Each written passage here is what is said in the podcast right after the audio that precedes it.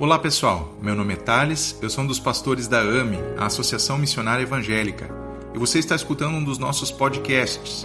Neste caso, trata-se de uma das pregações dos nossos cultos de domingo. Seja muito bem-vindo, que Deus te abençoe. Boa noite. Vocês podem abrir a sua Bíblia no segundo livro de Crônicas, capítulo 15 ou capítulo 14. Segunda Crônicas 14, 15 e 16 é o texto para a pregação de hoje. Hoje quero falar sobre os princípios espirituais, princípios bíblicos que geram vitória. Ou, dito de outra maneira, conhecer o perfil do vencedor, da vencedora. Esses três capítulos falam da história de um rei. E na sua essência, nós temos um princípio bíblico muito importante, que perpassa toda a Bíblia do início ao fim. O profeta diz para esse rei em determinado momento: Os olhos do Senhor estão atentos sobre toda a terra, para fortalecer aquele cujo coração é inteiramente dedicado a Deus. Ou dito de outra forma, os olhos de Deus estão atentos sobre toda a terra, procurando aqueles que têm o coração inteiramente, totalmente dedicado a Deus, para mostrar a eles a sua força. Deus sempre está à procura de homens e mulheres e de pessoas cujo coração é consagrado a Deus. E essas pessoas têm a experiência de verificar Deus em ação na sua vida e através da sua vida. Milagres, manifestação do poder de Deus acontecem com base em um princípio de homens e de mulheres que são íntegros para com Deus, que são fiéis para com Deus. Não é outra coisa senão o primeiro mandamento, quando Deus diz: Eu sou o Senhor, o teu Deus. Não tenhas nada, nenhuma outra coisa na qual você confia antes de mim. Não tenha nenhum outro Deus além de mim. Abias era o pai do rei Asa, ele morreu e o seu filho assumiu o trono, capítulo 14.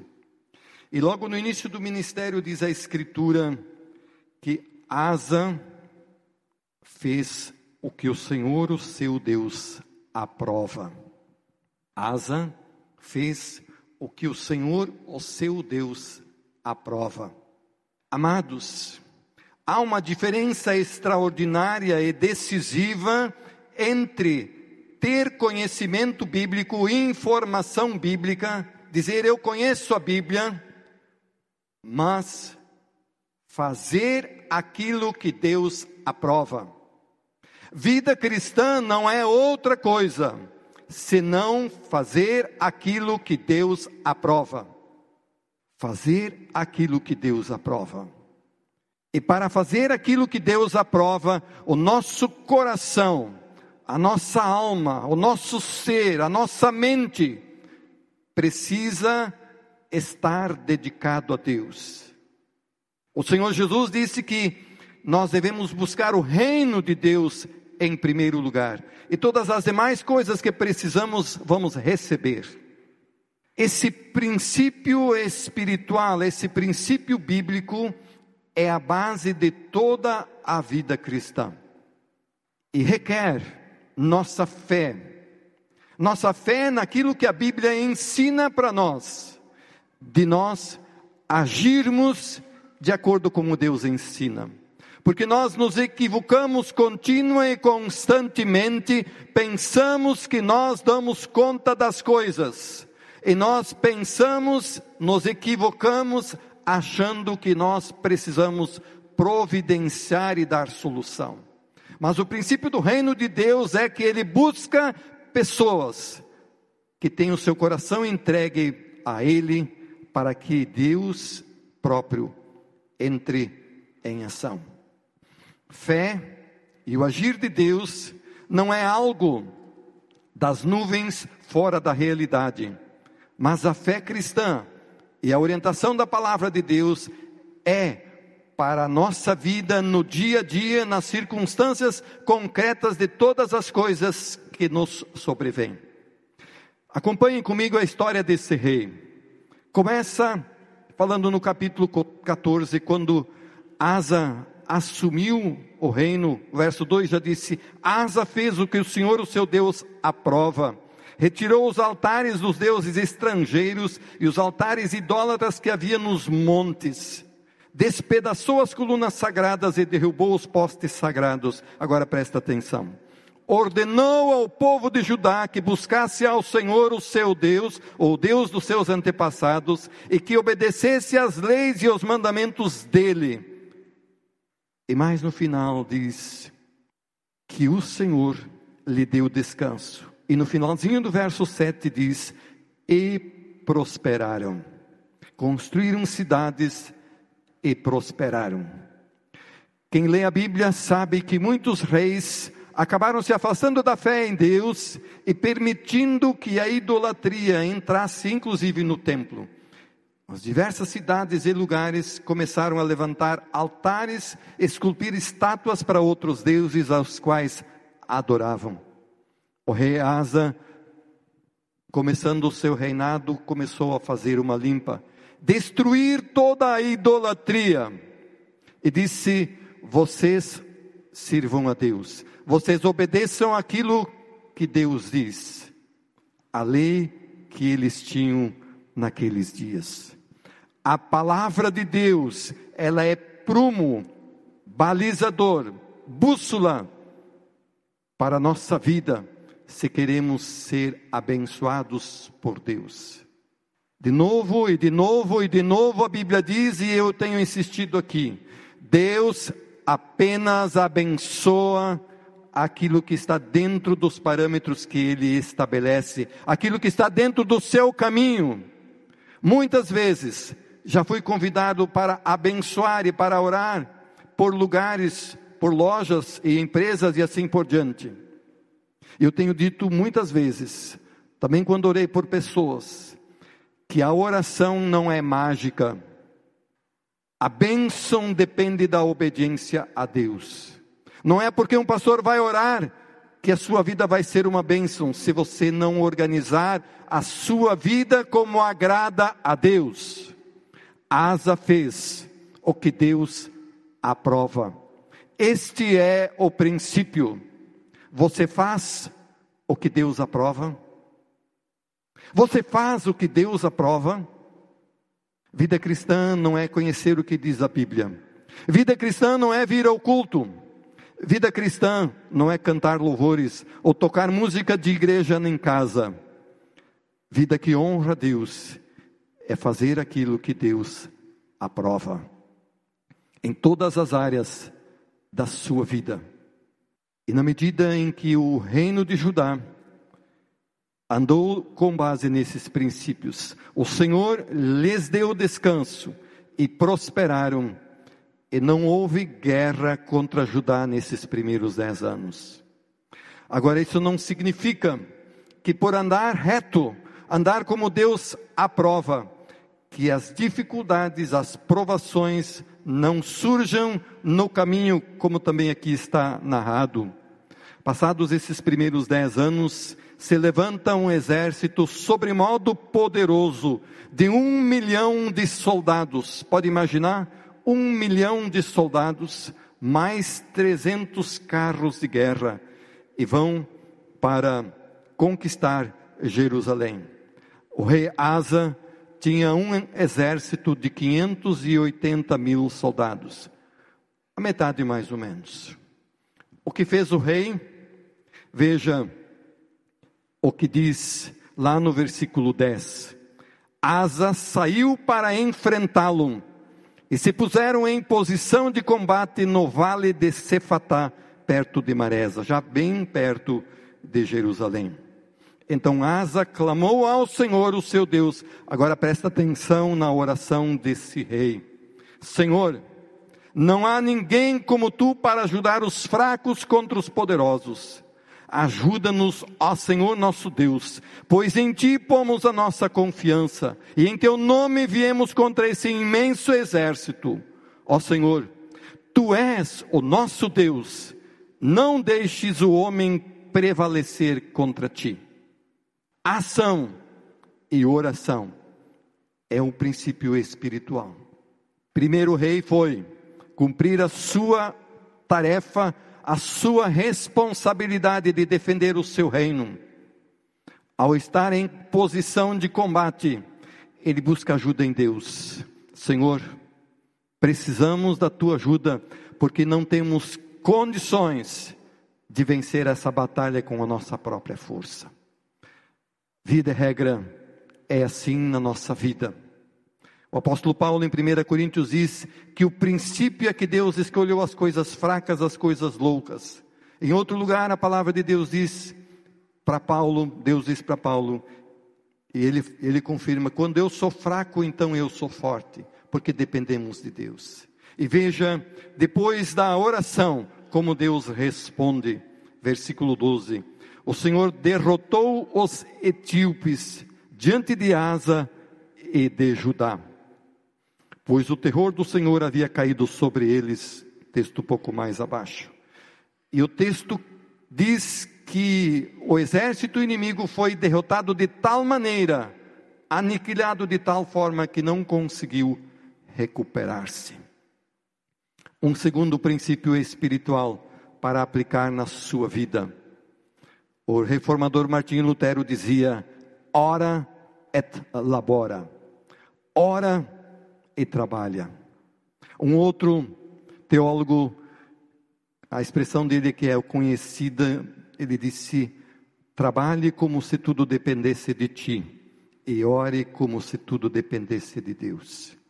Há pessoas que são muito dedicadas na oração, realmente tementes a Deus e oram, mas não fazem a sua parte, não vão em busca daquilo pelo que estão orando, não agem, não tomam atitude, não tomam coragem, não tomam posição, não vão, não fazem. Deus faz a sua parte sempre com certeza, mas você precisa fazer a sua parte. Nos muitos relatos que nós encontramos no ministério de Jesus, o Senhor Jesus pergunta: O que queres que eu te faça? as pessoas iam, buscavam a Jesus. Aquela história daquela mulher que tinha um fluxo de sangue, sangue de 12 anos. Ela fez de tudo para conseguir passar por entre a multidão para tocar no manto de Jesus e foi curada. Aquele paralítico que foi baixado num telhado por quatro amigos. Imagina que trabalheira eles tiveram. Fé requer ação. Fé requer atitude, certo? Fé, que é fé, nos leva a agir. O apóstolo Tiago diz: Mostra-me a tua fé sem as tuas obras, e eu com as minhas obras vou mostrar a fé que eu tenho. Você entende? Esse é o segundo princípio. Quer ver Deus em ação? Faça a tua parte e clame, clame a Ele. Quando o rei volta da batalha, capítulo 15, ele é encontrado por um profeta chamado Azarias. E o Espírito de Deus estava sobre esse profeta, e esse profeta diz ao rei: Escute-me, Asa e todo o povo de Judá e de Benjamim. O Senhor está com você quando vocês estão com Ele. Se o buscarem, Ele deixará que o encontrem, mas se o abandonarem, Ele os abandonará. Aí conta o estado de abandono que por muito tempo se encontrou Judá. No verso 7 diz: Mas sejam fortes e não desanimem, pois o trabalho de vocês será recompensado. Aqui temos um outro princípio espiritual muito importante. O Senhor está com vocês quando vocês estão com Ele. Se o buscarem, ele deixará que o encontrem, mas se o abandonarem, ele os abandonará. O que significa esse princípio? Evidentemente, Deus fez uma aliança com o seu povo. O que significa esse princípio é o seguinte: que o afastamento de Deus sempre traz as suas consequências, que um pecado, uma desobediência sempre traz consigo a sua consequência. O arrependimento gera o perdão que Deus dá. Mas o perdão não elimina a responsabilidade do culpado, a conta que ele tem. E esse princípio você pode ver aplicado em todo o livro de Juízes. O livro de Juízes conta como o povo continuamente abandonou Deus e foi adorar os ídolos de novo. E eles perderam a proteção de Deus. Dito de outra maneira, quando você abandona Deus, você tem, você decidiu fazê-lo, e Deus está dizendo muito bem, você está por tua conta. Isso me gera muito temor de Deus. Mesmo a história do filho pródigo, que é tão conhecida, o filho que pediu a herança e foi embora. No fim da linha, ele queria comer comida de porco, mas nem isso davam para ele. E ele caiu em si e vou voltar para casa. O fato de ele arrepender-se significou que ele novamente foi acolhido na casa do Pai. E esse é o nosso Deus. Mas o filho precisou assumir o preço daquele tempo de desobediência. O livre-arbítrio que Deus dá a todos nós é algo extraordinário. É algo tão extraordinário através do qual Deus decidiu se autolimitar. E disse: Você pode decidir se você quer que eu cuide da sua vida ou se você quer cuidar da sua vida você mesmo. É isso que esse princípio diz. Deus não obriga que você aceite o cuidado de Deus na sua vida. Você entende isso? Isso é muito sério. É muito sério. Muitos na história, quem sabe você já teve essa experiência, de achar que podia fazer como você queria. E Deus deu para você essa liberdade com as suas consequências. E por isso, de novo, o princípio essencial é que os olhos do Senhor Deus estão sobre toda a terra, procurando aqueles cujo coração está inteiramente dedicado a Ele, para mostrar neles e com eles e através deles o seu poder e a sua força. Fé não é religião, fé é conexão, fé é submissão. Mais adiante no livro de Crônicas tem a história de um outro rei, e Deus diz que ia permitir que a outra nação iria conquistar Judá, para mostrar a Judá qual é a diferença entre ser governado por Deus ou por um outro rei terreno. Nós sabemos e cantamos muitas vezes falando de Deus como o nosso rei. Tem uma música na qual nós dizemos ou cantamos Rei do Universo. E de fato Deus é o Rei do Universo. De novo, não é suficiente conhecer as histórias bíblicas, conhecer o texto bíblico, mas a tarefa de cada um de nós é, ao conhecer a palavra de Deus, os princípios de Deus, os mandamentos de Deus, pegar e dizer: isso aqui eu vou fazer. Eu decido crer nesta palavra. Esta é a tua responsabilidade. Esta é a tua tarefa. Vejam, traduzir ensino em convicção pessoal, em fé pessoal. Só então a palavra de Deus deixa de ser letra para ser espírito vivificante, palavra de vida. E todos aqueles que têm experimentado organizar a sua vida com base nos princípios que Deus estabelece, têm experimentado que Deus é um Deus que intervém, Deus é um Deus vivo, Deus é um Deus operante, Deus é um Deus presente, poderoso, amoroso e fiel. É o que vimos aqui na história de Asa. Continuando, com base nessa palavra do profeta, eles continuaram a se manter firmes nisso. E o que eles decidiram fazer? Versículo 10. Eles se reuniram em Jerusalém no terceiro mês do décimo quinto ano do reinado de Asa. Quinze anos então haviam se passado. E o que eles fizeram?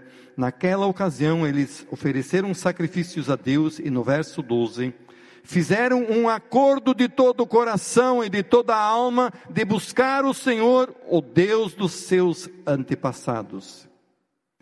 E no final do versículo 15, eles buscaram a Deus com a melhor disposição. Ele deixou que o encontrassem e lhes concedeu paz em suas fronteiras.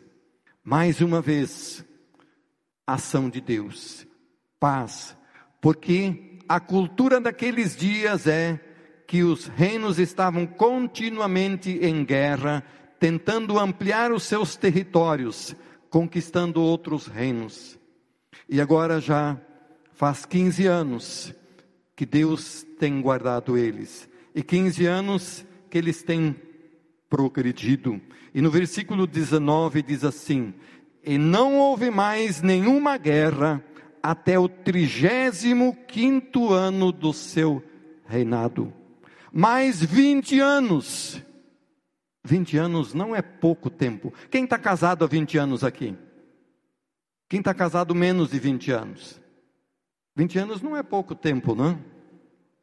20 anos onde Deus estava agindo. Quantas coisas aconteceram em 20 anos? Quantas oportunidades de desviar-se da palavra de Deus. Mas eles tinham feito um pacto um compromisso de buscarem a Deus com a melhor disposição. Você percebe o que gera a fidelidade para com Deus? Deus, sim, Ele é fiel. Ele nunca vai deixar você no princípio básico, a menos que você diga: Não quero você na minha vida. Você entende isso? Não é Deus que toma a decisão, você que se afasta dele. É isso, esse é o princípio que nós precisamos entender com clareza. Quando o povo volta, Deus, quando volta arrependido, Deus acolhe de novo e continua a cuidar. 35 anos de governo. E o reinado de Asa foi próspero. Como tem sido a sua vida? Deus é um Deus que se alegra com prosperidade. Isso não tem nada a ver com teologia da prosperidade, porque Deus é um Deus, é um Pai que gosta de abençoar, de ver os seus filhos plenamente realizados, com vida plena, com tudo o que precisa para a sua vida. É isso que a Bíblia diz de ponta a ponta. O cuidado de Deus é para agora, para os seus filhos que estão no seu reino agora, nesse tempo, nesses dias. Agora vejam, passados 35 anos, novamente aparece uma guerra. É a segunda vez, certo? Então, de novo, é muito importante que a gente tenha clareza de que a nossa fé em Deus e a nossa fidelidade de Deus não, não nos torna isentos das dificuldades externas. Pastor Tales pregou isso em três pregações seguidas aqui. Esse rei tinha experimentado esse cuidado de Deus. Agora, no 36 ano do reinado de Asa, capítulo 16, verso 1, o rei de Israel, invadiu Judá. E nessa circunstância, o rei Asa teve uma atitude distinta daquele que daquela atitude que era padrão dele como rei. O que ele fez? Ele foi contratar um exército mercenário, o rei da Síria.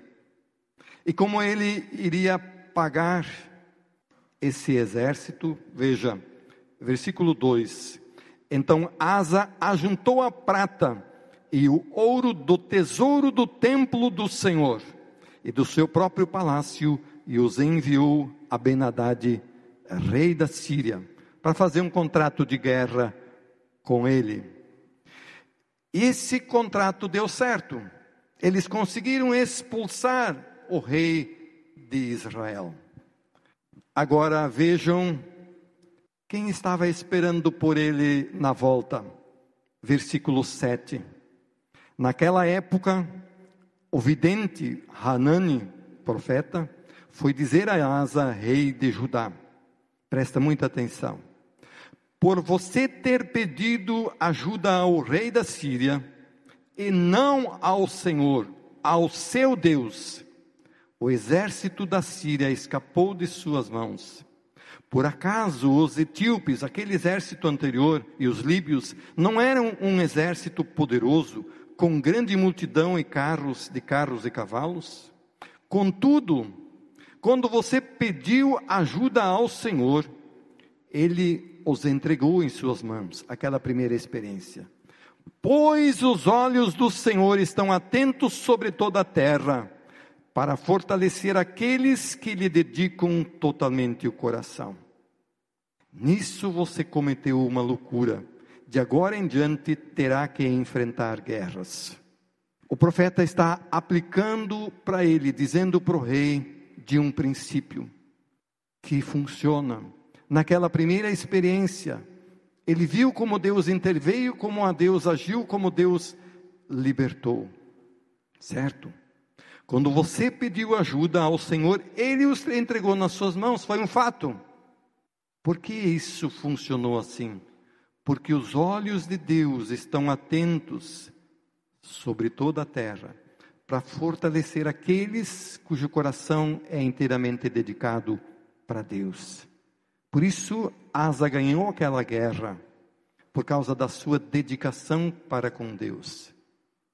Agora, o profeta diz: Você cometeu uma loucura. Uma outra tradução diz uma idiotice. Uma coisa absurda, uma coisa inaceitável. Por que você deixou de confiar em Deus e foi buscar a ajuda de um rei pagão e você pegou os tesouros do templo para pagar ele? Isso foi uma loucura. Qual foi a reação do rei? Qual foi a reação do rei que você acha que o rei disse? Veja, versículo 10. O que o rei disse para o profeta? Asa irritou-se contra o vidente por causa disso. Ficou tão indignado que mandou prendê-lo. Arrogância, orgulho, prepotência. Nada de arrependimento.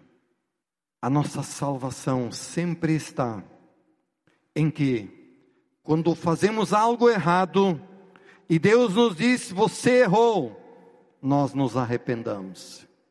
Veja o que aconteceu com o rei Davi quando ele adultera com Batseba, a mulher do soldado Urias. E o rei organiza coisa para que esse soldado morra na batalha. E quando isso acontece, o profeta Natan chega para Davi e conta para ele uma história dizendo um, um viajante foi na casa de um homem rico e aquele homem rico foi pegar a única ovelha do seu vizinho e a matou. A história é um pouquinho mais longa, mas na essência é isso. E quando o rei ouviu a história que o profeta estava contando para ele, ele disse, fez um decreto: esse homem deve morrer E o que o profeta disse para o rei Davi? Tu és o homem. Tu és o homem. Tu, Davi, pegou a mulher de Urias e você mandou matar ele. E a reação imediata de Davi é: pequei contra o Senhor. Se a gente olha na história a diferença entre o rei Saul e o rei Davi, o rei Saul não cometeu nenhum assassinato, o rei Davi sim. De Saul, Deus tirou o seu espírito e disse: Ele não vai continuar. E Davi entrou no seu lugar. Porque Deus não rejeitou Davi por causa do seu arrependimento. Na história de Saul nunca se vê arrependimento na vida dele. Se vê apenas rebeldia. E Saul continua crescendo na sua rebeldia ano após ano após ano. E como termina Saul? Suicídio. Ele acaba se matando ou pedindo para ser morto. Mas também Davi precisa encarar o seu pecado. O profeta Natan diz para Davi: Não morrerás, mas o filho que vai nascer vai morrer. E por causa daquilo que você fez, a espada nunca mais vai afastar-se da sua casa. E assim foi a história do rei Davi até o final dos seus dias. Aqueles que conhecem a Deus, e Lutero dizia que Deus tem duas mãos, a mão da sua bondade e a mão da sua severidade. Deus é um Deus reto e um Deus justo. A Bíblia diz que o pecado dos pais ele é visto nos filhos até a terceira e quarta geração. O que acontece com o rei Asa? Depois de 35 anos como rei, não está dito no texto bíblico, mas provavelmente ele ficou cheio de si. No próximo relato do rei Josafá, lá está dito que esse rei Josafá, que foi parecido com o rei Asa, ele ficou orgulhoso no final da sua vida. Provavelmente Asa também ficou orgulhoso. Sabem que o grande desafio, o quanto o, grande perigo do sucesso é o orgulho, é encher-se de si. E como diz a galera mais jovem, achar, achar-se a bolachinha mais recheada do pacote. O rei Asa decide fazer o que ele quer, como ele quer, como ele acha que é o certo. E ao ser repreendido por causa da sua atitude, não aceita a repreensão e prende o profeta. O que acontece com o rei? Versículo 11. Fala dos demais acontecimentos, versículo 12.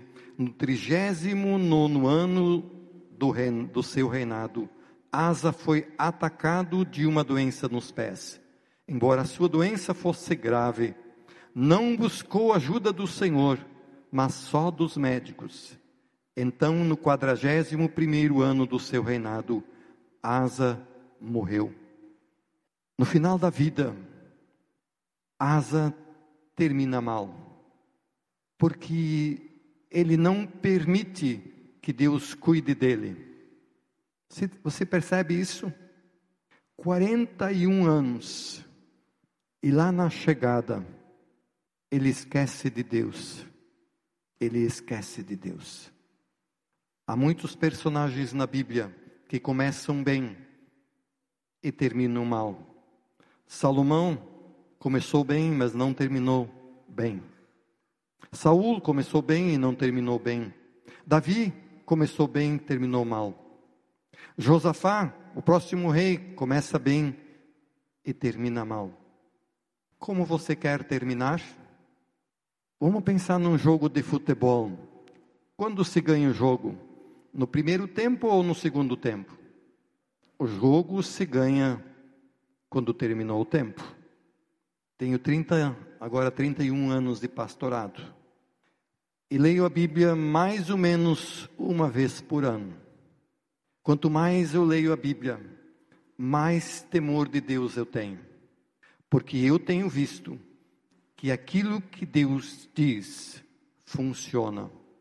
Aquilo que Deus diz funciona. Aquilo que Deus diz você pode levar a sério. E por isso, a Bíblia é a palavra de Deus para nós, é a voz viva de Deus para nós, é a orientação de um pai para os seus filhos. O pai que diz: Meu filho, você quer ir bem na vida? Viva desse jeito, viva dessa forma. Assim você vai terminar bem a sua vida. O grande desafio, amados, é ler a Bíblia, não como um livro, não como uma letra, mas ler a Bíblia no entendimento de que Deus falou outrora e essa palavra dele foi escrita e chegou a nós para nossa orientação, como também nós lemos na Escritura, para nossa exortação, para nossa bênção. Você quer terminar bem? Alguém aí quer terminar mal? Acredito que não, né? Mas você precisa fazer a tua parte. Fidelidade ano após ano. E a prosperidade vai ser uma experiência, não sem lutas. Agora, eu gostaria de convidar aqueles que querem. E hoje de noite nós podemos fazer um pacto semelhante àquele povo naqueles dias. O pessoal do louvor pode chegar. De decidir, de decidir, levar a palavra de Deus a sério, de seguir a sua orientação. E fizeram um acordo de todo o coração e de toda a alma de buscar o Senhor, o Deus dos seus antepassados. Eles buscaram o Deus, a Deus com a melhor disposição. Ele deixou que o encontrassem, ele lhes concedeu shalom. Você sabe o que é shalom? Shalom é a palavra hebraica que comunica tudo aquilo que o ser humano precisa para uma, ter uma vida plena, uma vida completa. Isso é shalom, paz. Os judeus se cumprimentam com shalom. Tudo de bom que Deus dá para uma vida plena. E aqui o texto bíblico diz que Deus lhes concedeu shalom. Não é isso que nós buscamos? Paz, prosperidade não é só dinheiro. Prosperidade é saúde. Prosperidade é bom relacionamento conjugal. Prosperidade é bom relacionamento com os filhos, com as vizinhas, com os vizinhos, bom trabalho, alegria e assim por diante. Filhos que são herança do Senhor, como vimos hoje. Shalom é o que Deus quer dar. Você quer fazer a tua parte? Se você quer fazer a tua parte, nós vamos cantar um próximo hino. E você pode colocar-se em pé ou pode vir aqui. Porque esses atos são importantes? Porque eles requerem de cada um de nós uma atitude, mesmo pequena, de colocar-se em pé ou de vir aqui na frente e com isso você está dizendo Deus, eu estou junto, eu quero. Não é para você mostrar para os outros, mas para você marcar e diz, dizer: eu decido andar nesse caminho. É por aqui que eu vou, é por aqui que eu quero ir. Você pode orar comigo, você que está aqui na frente, ou se você está ali no seu lugar se você quer fazer essa aliança com Deus, ora comigo. Senhor Deus,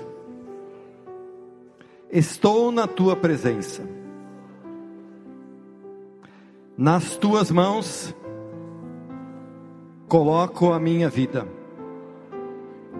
Eu decido consagrá-la inteiramente a ti. Eu decido acolher a tua palavra como palavra de autoridade sobre a minha vida. Eu decido guiá-la conforme te agrada. Eu quero fazer o que o Senhor aprova. Pai bendito, por meio do teu Espírito Santo, ajuda-me a manter-me fiel nesse caminho. Não me deixes cair em tentação. Livra-me do mal. E livra-me para que de modo algum o orgulho e a soberba tenha espaço na minha vida. Senhor Deus, eu quero terminar bem a minha vida. Ajuda-me, passo a passo, dia a dia, ano após ano. Em nome de Jesus. Amém. Lembra que essa é uma aliança poderosa. Deus vai fazer a sua parte e você precisa fazer a sua. Tá bem? Você pode voltar ao seu lugar.